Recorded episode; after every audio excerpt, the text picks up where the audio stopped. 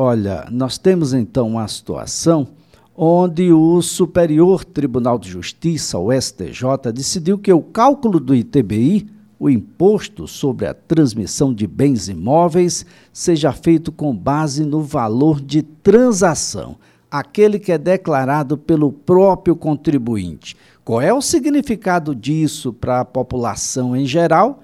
É o que a gente vai saber a partir de agora, pois já estamos na linha com o advogado tributarista, doutor Rodrigo Calheiros, a quem a gente agradece, viu, doutor, por nos atender e ajudar a população a compreender um pouco melhor a situação a que vai o ITBI passar a ser um bom dia. Bom dia, Elias, tudo bem?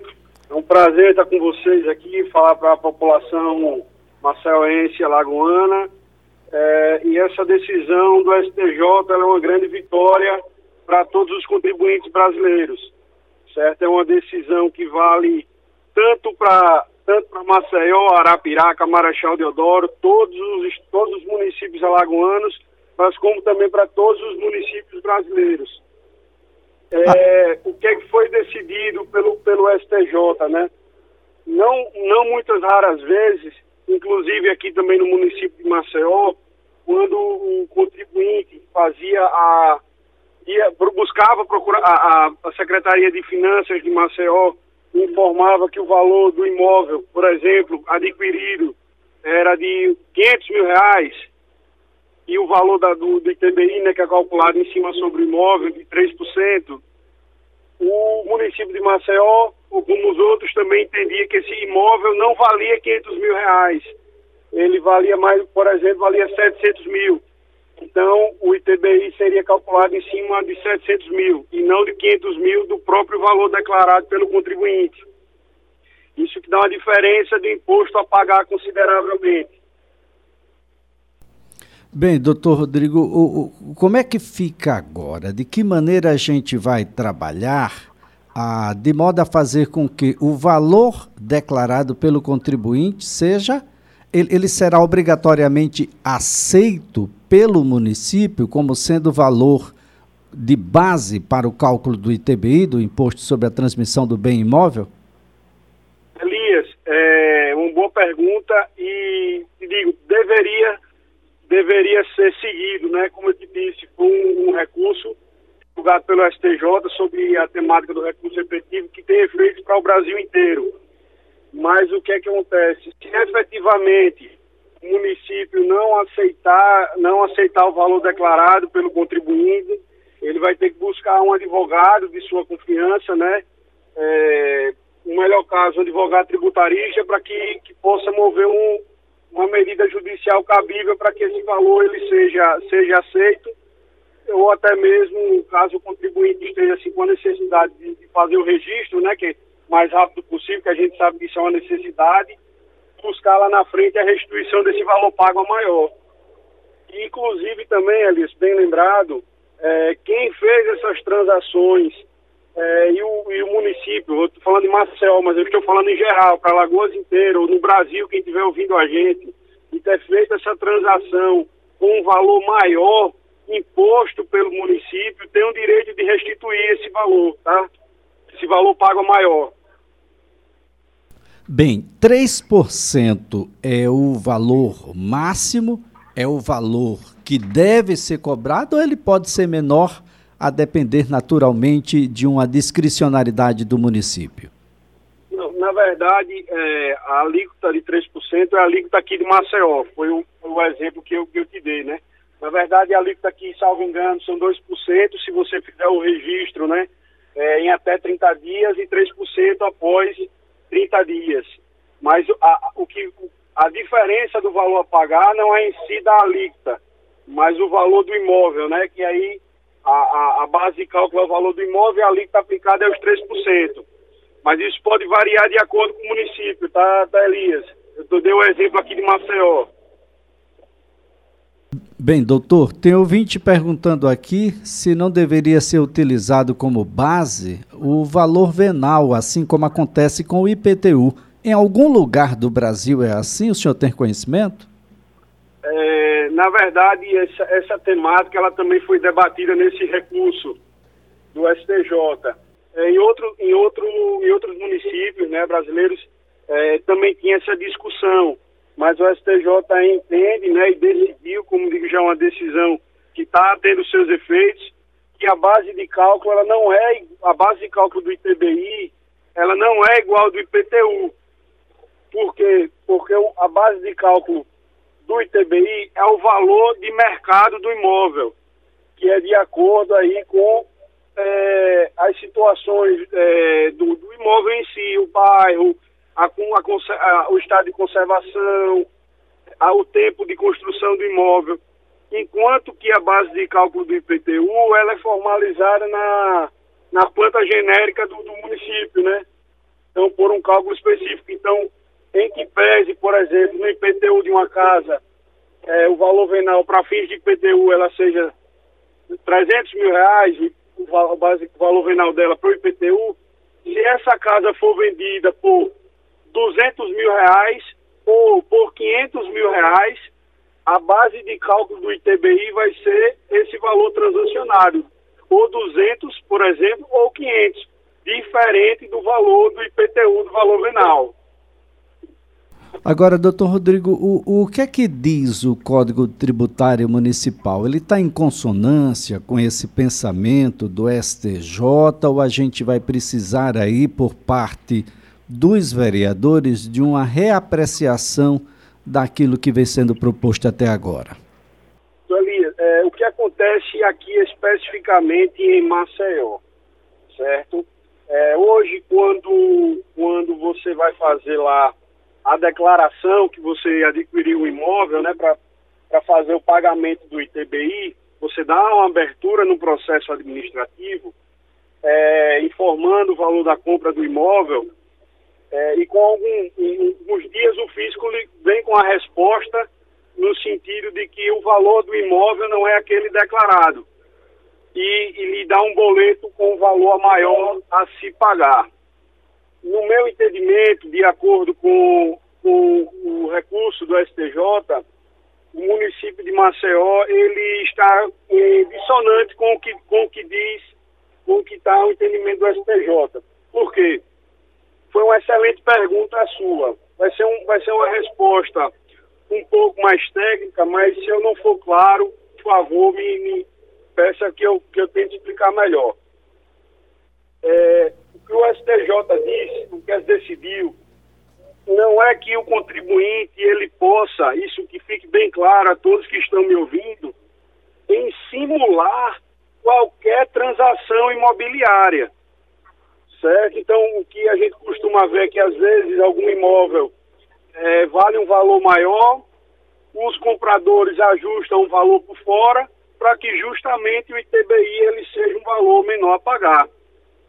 Mas, mais uma vez, que essa decisão do STJ não vai permitir que isso aconteça, porque o que ficou decidido foi se o município entender que a entender que o valor do imóvel declarado pelo contribuinte não mereça uma boa fé e for muito menor do que muito menor do que o realmente ele vale, que ele faça uma abertura de um processo administrativo por um auditor fiscal competente e que lave uma auto infração e se abra um processo administrativo específico. específico. E porque, no meu entendimento, aqui em Maceió está errado.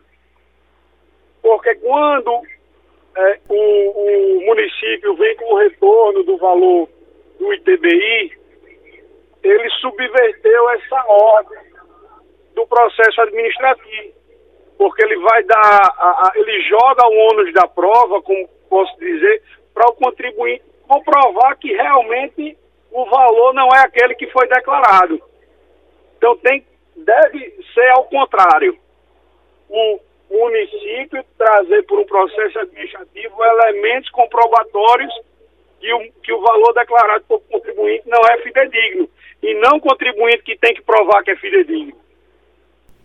Agora, então, uh, vez, doutor, doutor Rodrigo, tem muita gente aqui reclamando, não para de reclamar, de que o ITBI deveria ser assim como o IPTU, no máximo uma vez por ano, né? Se ele for se for feita vendas, inúmeras vendas durante o ano, nós teremos esse imposto incidindo aí na transmissão a cada vez que ele é vendido e imaginar que um imóvel ele é vendido muitas vezes durante o seu período de, de, uh, de, de, de, acomodação de, de pessoas e de negócios é algo surreal. Exatamente. Infelizmente é o diferente né, do IPTU. O IPTU é um imposto que incide sobre a propriedade do, do imóvel, né? Já o ITBI ele incide, incide por, pela transmissão ou por ato oneroso, né? Ou seja, por, um, por uma compra, né? uma contraprestação. Mas é, eu sei que não, não, é, não é o tema específico que a gente está conversando aqui, mas eu também posso, posso trazer informação para a população lagoana, maceuense, que também o nosso Superior Tribunal de Justiça já decidiu que nos casos de cessão do direito da compra, né, que a gente é conhecido como promessa de compra e venda, não incide também, não incide o ITBI. Ou seja, é, essa situação que a gente ah, o imóvel é vendido várias vezes e a gente sabe que as promessas de compra e venda são muito é um objeto, um instrumento contratual muito utilizado quando o, o, o comprador da, do, da sessão de direito da promessa de compra e venda, quando ele for fazer esse registro no quartório, ele não precisa pagar o ITBI, tá? Perfeito, isso é, é, é, importante, até porque de tão caro que foi, aliás, até que cartorialmente, doutor Rodrigo, a gente melhorou muito. Lembrando que as taxas cartoriais, elas são a de, de responsabilidade de fiscalização do Tribunal de Justiça do Estado de Alagoas, era, elas eram um, de uma forma tal que levou praticamente a todos a uma autodefesa, que foram os contratos de gaveta ah, e esses contratos agora, já bem colocado aí pelo doutor, essas transmissões sucessivas, se fossem cobradas, era melhor doar o imóvel, viu, doutor? É verdade.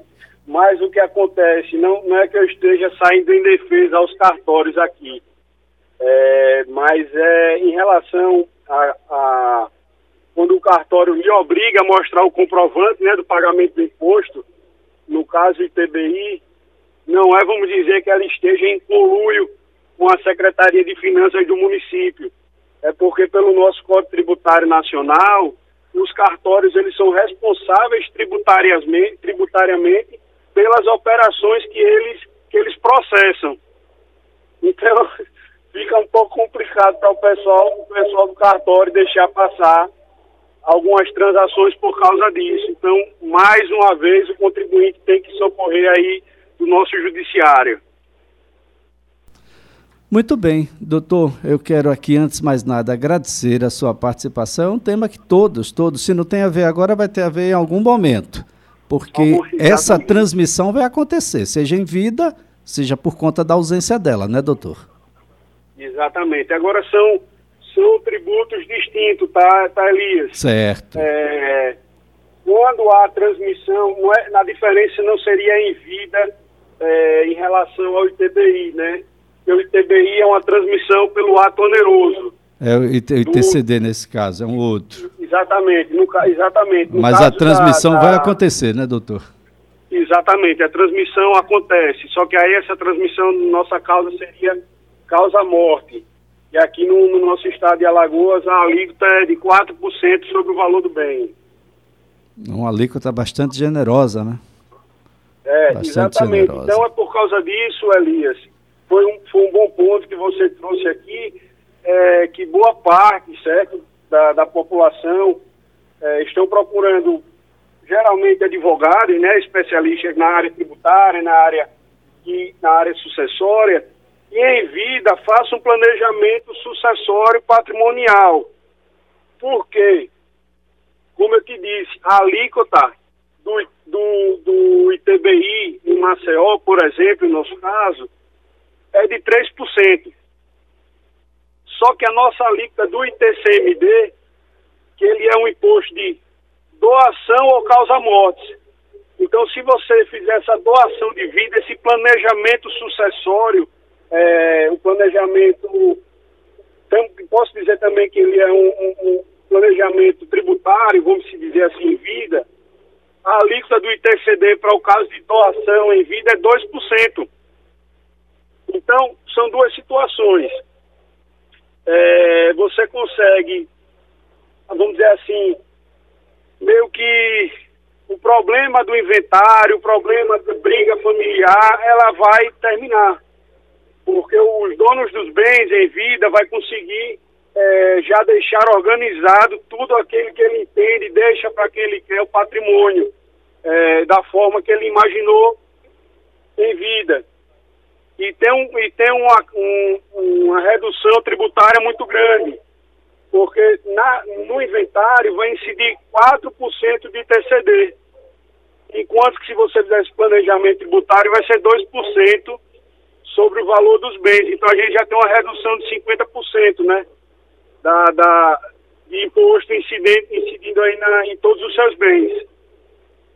Muito bem. Doutor Rodrigo Calheiros, foi um prazer tê-lo aqui no CBN Maceió. Vamos aguardar e acompanhar para e passo como é que vai ser aí a, a forma de conduzir da Prefeitura de Maceió, que não tem sido a melhor, mas vamos aguardar um pouco mais. E claro, se você tem alguma dúvida, busque um advogado tributarista para lhe orientar pode ter certeza, vai sair mais barato, viu, gente? Doutor Rodrigo, muito obrigado. Excelente dia, ótima semana.